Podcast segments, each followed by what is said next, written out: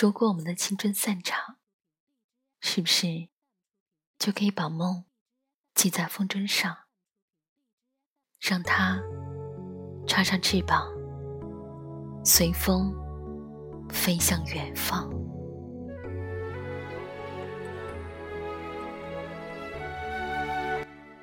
巴拉云创文学电台，陪你走过每一个有梦的日子。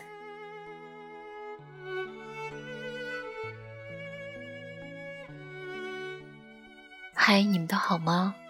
我是主播微然，微笑的微，自然的然。这里是巴拉原创学电台。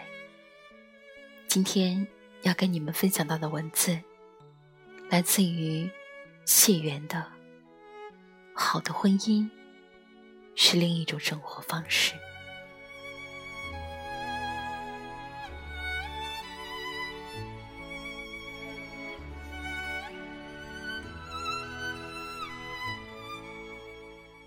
单身的朋友对我说：“真羡慕你结婚了，结婚了就什么问题都解决了。”听罢，甚为诧异，怎么会认为结婚能解决所有的问题呢？少女中了童话的毒，看到王子在城堡为公主举行了盛大的婚礼，于是以为结婚是一个完美结局，是吗？当然不是。婚礼和婚姻一字之差，背后深意却相差甚远。何况你我，不是王子，也不是公主。钱钟书把婚姻比作围城，大概每个姑娘身处围城外时，都或多或少幻想过围城里瑰丽、浪漫、温暖的场景。生活中的挫折、困难和问题，似乎都因这座围城而不复存在。在我二十五岁左右时，也有过这样的幻想，以为婚姻就像一个庇护所，能够遮蔽掉许多人生的问题。现在看来，是因为那时的自己不够强大，不相信可以靠自己来迎来理想、事业和优质生活。当那段话想起过去，在观察别人围城里的生活时，我越来越多看到了婚姻现实的另外一面，开始思考，为什么围城里的人想出来？难处的婆媳妯娌关系，睁眼就逼迫人的水电燃气物业管理费，柴米油盐酱醋茶的琐碎，谁都不愿干的家务，外线活色生香的诱惑等等。都足以把爱情打入十八层地狱。于是，在日益多元化、开放的社会，不结婚也逐渐成为了都市人中的一种选择。对于婚姻，许多人内心深处所抗拒的，正是他有可能回到现实这一点。如果婚姻成为爱情的坟墓，那为什么还要用结婚葬送爱情？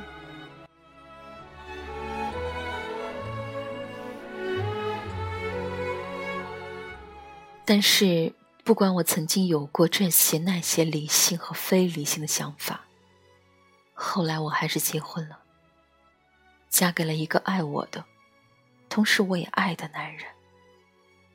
很多人都说过，恋爱和婚姻是两码事儿。恋爱的时光，无论做什么事儿，只要两个人一起都觉得快乐。恋爱中的人，更像是诗人附体，甜言蜜语总是信手拈来。可是，一旦结婚，恋人身上自带的光环似乎就消失了一半。崇拜变成了指责，浪漫变成了浪费，情话也变成了争吵。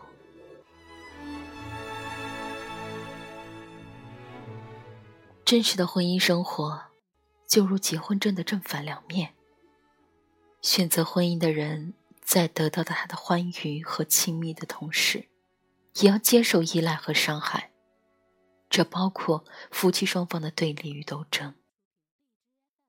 每一段婚姻，必然都有其甜蜜恩爱和温馨，但同时，分歧、争吵、眼泪、误会、和解，也都无可避免。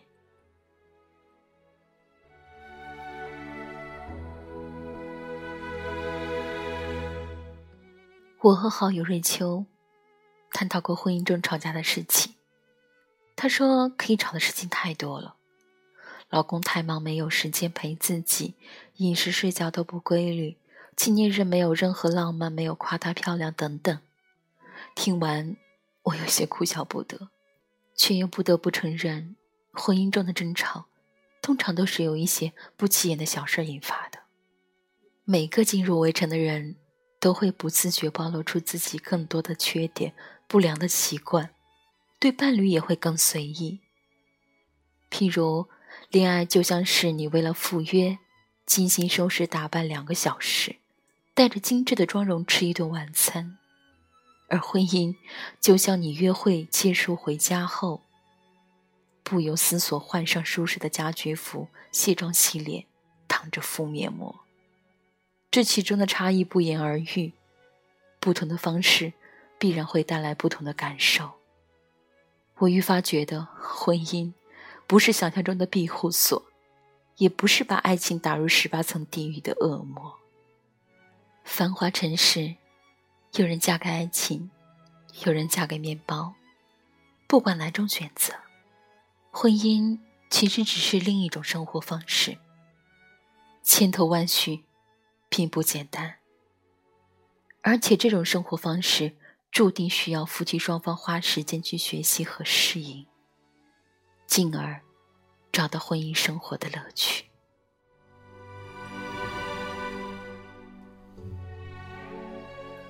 之所以会有这样的感触，是因为刚结婚时，我有过一段时间迷失。甄先生常年一个人在国外。习惯了自由随性的生活方式，而我的生活方式则有些刻板，追求计划和规律。抱着为了他的健康着想的初衷，我执着于改变他，希望他按照我的生活方式生活。可是，一切并没有如我所愿。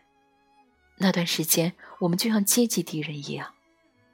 据说，即使是人们眼中完美的夫妻。一生中起码有过两百次我要离婚的念头。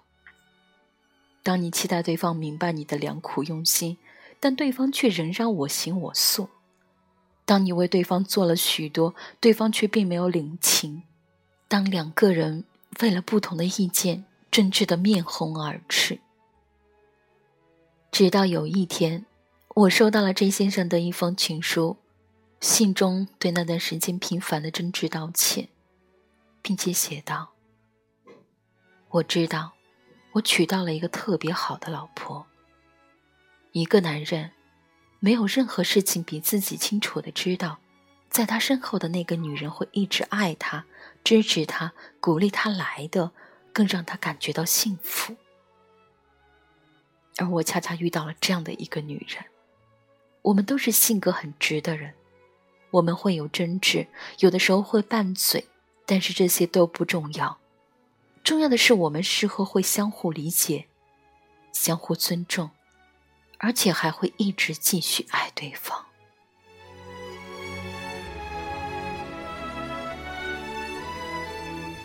这段话看得我眼泪汪汪，自责、内疚也一起涌上心头。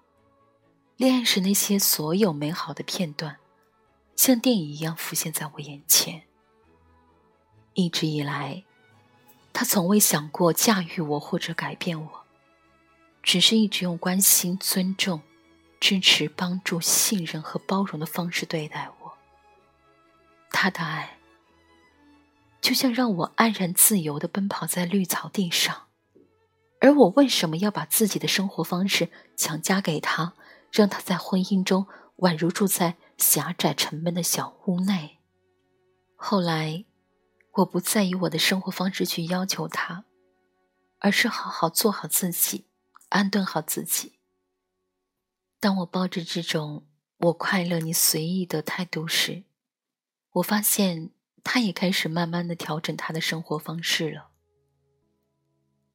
婚姻教会了我重要的一课：即使结婚，我们仍然是独立的两个个体，有自己的特点。不要把对自己的要求强加给对方。就比如好吃的东西，自己觉得好吃就行，不用非拿着去喂对方。你吃你的香辣，他吃他的酸甜，不要因为结婚就捆绑对方。每个人进入婚姻前，都带有以往生活经历留下来的痕迹，而这些痕迹造就了独立的我们。两个人结合在一起，必然会有冲突和摩擦。这也无可厚非。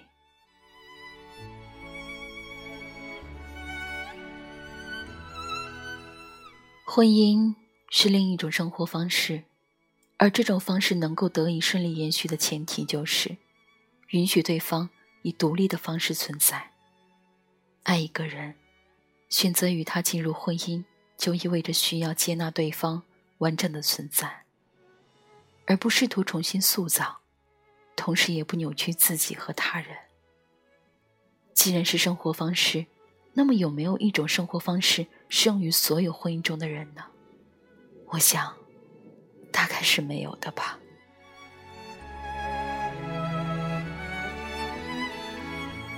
身边的一些婚姻幸福美满的夫妻们，都有着各种不同的生活方式。有婚后分开旅行的，一个去喜欢的日本。一个回自己的瑞士，有婚后保持异地的，双方各自忙自己的工作，一个月见两次面；有婚后依然黏得死死的，不管做什么都一起行动；有婚后共同创业，一起分担经济压力的。虽然这些生活方式各不相同，但是共同的是，任何一种生活方式都有其快乐和烦恼，接受它。调整它，并且适应它，才是明智的做法。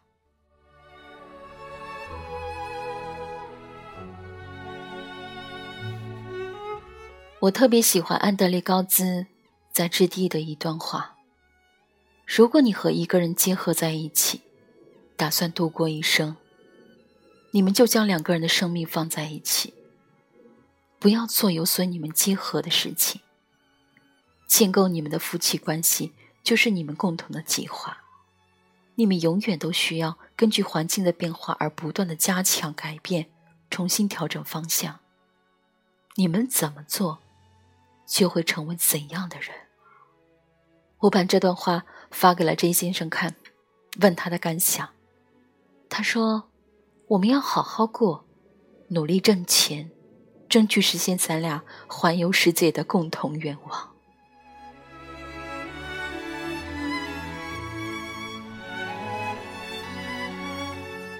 嗯，这种生活方式好像也还不错呢。